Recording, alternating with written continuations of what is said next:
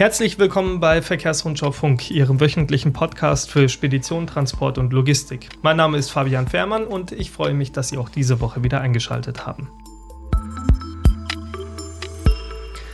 Ja, in den letzten Jahren, man könnte fast sagen, im letzten Jahrzehnt gab es ja einen richtigen Start-up-Boom in Deutschland und Europa. Überall wurden Coworking Spaces geschaffen, große Unternehmen investierten in kleine, vielversprechende Firmen und natürlich auch im Transport- und Logistiksektor gab es viele äh, Jungunternehmer mit interessanten Themen. So, jetzt gerade stoßen viele Startups allerdings auf doch große Probleme und dieses Thema wollen wir heute hier im Podcast im Detail aufgreifen. Und dazu begrüße ich meine Kollegin Eva Hasser, Redakteurin im Ressort Transport und Logistik der Verkehrsrundschau. Schön, dass du da bist, Eva. Hallo. Hallo, Fabian. Eva, wenn wir es mal kurz zusammenfassen in der Startup-Szene, man kann sagen, es knirscht gerade ein bisschen. Was ist da genau los? Weil, wie schon gesagt, vor einem Jahr zum Beispiel, da galten ja etliche Tech-Startups, aber auch digitale Startups in der Logistik als mega erfolgreich. Was ist da jetzt in den letzten zwölf Monaten passiert? Naja, es ist schon ziemlich nervenaufreibend, was da in den äh, letzten Wochen in der Startup-Szene äh, passiert ist. Du hast ja sicherlich von dem Debakel der Silicon Valley Bank in den USA ja. gelesen. Äh, diese Bank war ja für viele Startups quasi die Hausbank. Und mhm. am 10. März wurde sie jetzt von den dortigen Aufsichtsbehörden geschlossen, weil eben die Aktien der Silicon Valley Bank am Vortag Rekordtagesverluste gemacht haben. Und da haben jetzt natürlich viele Startups Angst, vor allem auch, weil viele Startups natürlich immer frisches Geld brauchen und man weiß jetzt natürlich nicht, äh, woher das Geld kommen soll. Ja, wir reden jetzt natürlich von einer Bank, die auf der anderen Seite des Atlantiks beheimatet ist. Trifft dieses Debakel rund um die Silicon Valley Bank jetzt auch deutsche Startups? Ja, also äh, was ich so gehört habe, sind es doch etliche Start-ups. Also angeblich sollen tatsächlich 300 Start-ups auch in Deutschland äh, mit Silicon Valley Bank äh, Geschäfte gemacht haben. Also mhm. das hat mir zumindest Michael Löhr gesagt. Er ist ja bestens in der Start-up-Szene hier in Deutschland vernetzt. Er gründete ja 2010 als einer der ersten äh, das Start-up Tiramisu mhm. und berät auch sehr viele Start-up-Unternehmen, um sie für Finanzierungsrunden fit zu machen. Von daher glaube ich schon, dass er da eine gute Ahnung hat. Ähm, wie viele Start-ups allerdings in der Logistikszene äh, von dem Debakel betroffen sind, das kann ich dir nicht sagen und das wusste auch Michael Löhr nicht. Ja, gibt es denn Beispiele von jungen Unternehmen, die jetzt gerade ins Wanken geraten sind? Ja, da gibt es äh, sicherlich Beispiele. Äh, konkrete Namen möchte ich dir jetzt aber auch nicht nennen. Als Jungunternehmer tut man sich ja sowieso im Moment schwer, an frisches Geld zu kommen. Mhm. Ähm, aber was mir jetzt natürlich schon Branchenkenner unisono sagen, in der digitalen Logistikszene wird sich jetzt die Spreu vom Weizen trennen. Also davon geht man aus. Sprich, der Markt wird sich ein gutes Stück konsolidieren. Da werden dann sicherlich auch fallweise einige Anbieter aus dem Markt scheiden mhm. oder auch vielleicht äh, neue Allianzen entstehen in der Startup-Szene. Mhm, mh. äh, du hast ähm ja, äh, für, für die Verkehrsrundschau einen sehr umfangreichen Artikel über dieses Thema geschrieben und hast da mit vielen Unternehmern und Startup-Experten, wie du gerade Herrn Löhr ja auch schon zitiert hast, äh, mit denen hast du gesprochen. Und dabei ist auch rausgekommen, nur ein sehr kleiner Teil der jungen Unternehmen steht wirtschaftlich wirklich solide da. Woran liegt es genau?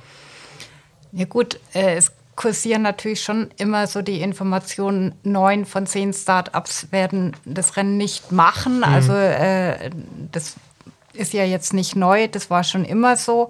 Aber Fakt ist ja auch der, also wenn ich mich als Jungunternehmer mit einer Idee selbstständig mache, dann bin ich erstmal von der Geschäftsidee und von meinem Geschäftsmodell total begeistert und auch überzeugt. Also da ist die Euphorie einfach grenzenlos.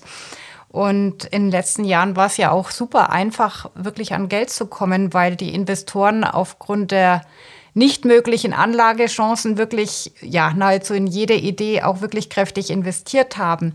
Allerdings, und das ist die Kehrseite, 90 Prozent der Startups haben halt tatsächlich im Management, also in der Betriebsführung, tatsächlich wenig Erfahrung. Mhm. Äh, das sage jetzt nicht ich, da berufe ich mich jetzt auch wieder nochmal auf Michael Löhr, der ja da viele Startups auch von innen kennt, weil er sie berät.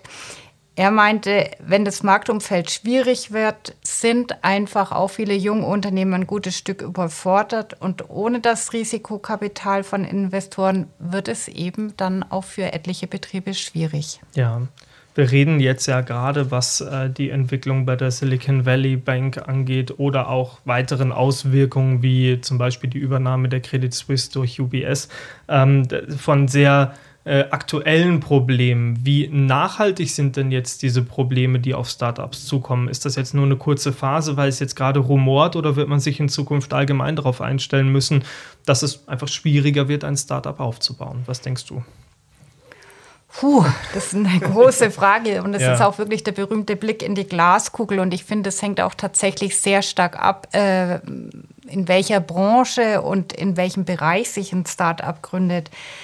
Generell äh, kann man natürlich sagen, ähm, die goldenen Zeiten, in denen man ein Start-up zumindest äh, in der Logistikszene aufbauen konnte, sind schon aus meiner Sicht ein gutes Stück vorbei. Mhm. Ähm, das liegt vor allem einfach auch daran, dass die Investoren generell einfach vorsichtiger äh, geworden sind. Sie investieren eben nicht mehr in jede Lösung. Sie schauen stärker darauf, welchen Wert ein Start-up auch tatsächlich äh, entwickelt und äh, welchen Vorteil dieses Start-up auch monetarisieren kann. Ja. Äh, sprich, die Investoren achten nun neben dem Wachstum eigentlich sehr viel stärker darauf, welche Gewinnmarge mit einer Lösung realisiert werden kann. Das macht das Ganze natürlich schon ein bisschen sportlicher. Mhm. Aber unterm Strich ähm, glaube ich jetzt nicht, äh, dass die Logistik-Startup-Szene in der Krise ist. Denn es gibt ja wirklich nach wie vor ganz viele spannende Startups, die auch wirklich innovative Ideen kreieren und äh, das ist jetzt auch nicht meine Meinung, sondern das höre ich auch wirklich von etlichen Unternehmern. Ich habe da auch zum Beispiel mit dem Logistikunternehmer Navid Thielemann gesprochen, mhm. CEO der Thielemann Group, der ja in den letzten Monaten auch verschiedene Start-ups übernommen hat.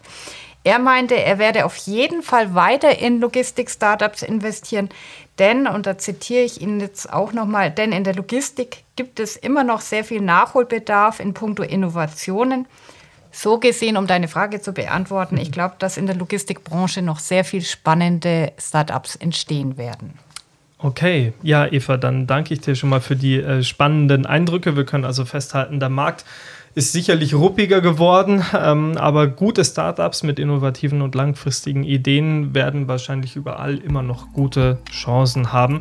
Wer mehr erfahren möchte, heute am Donnerstag ist das E-Paper der aktuellen Verkehrsrundschau Nummer 6 erschienen, morgen dann auch bei Ihnen im Briefkasten.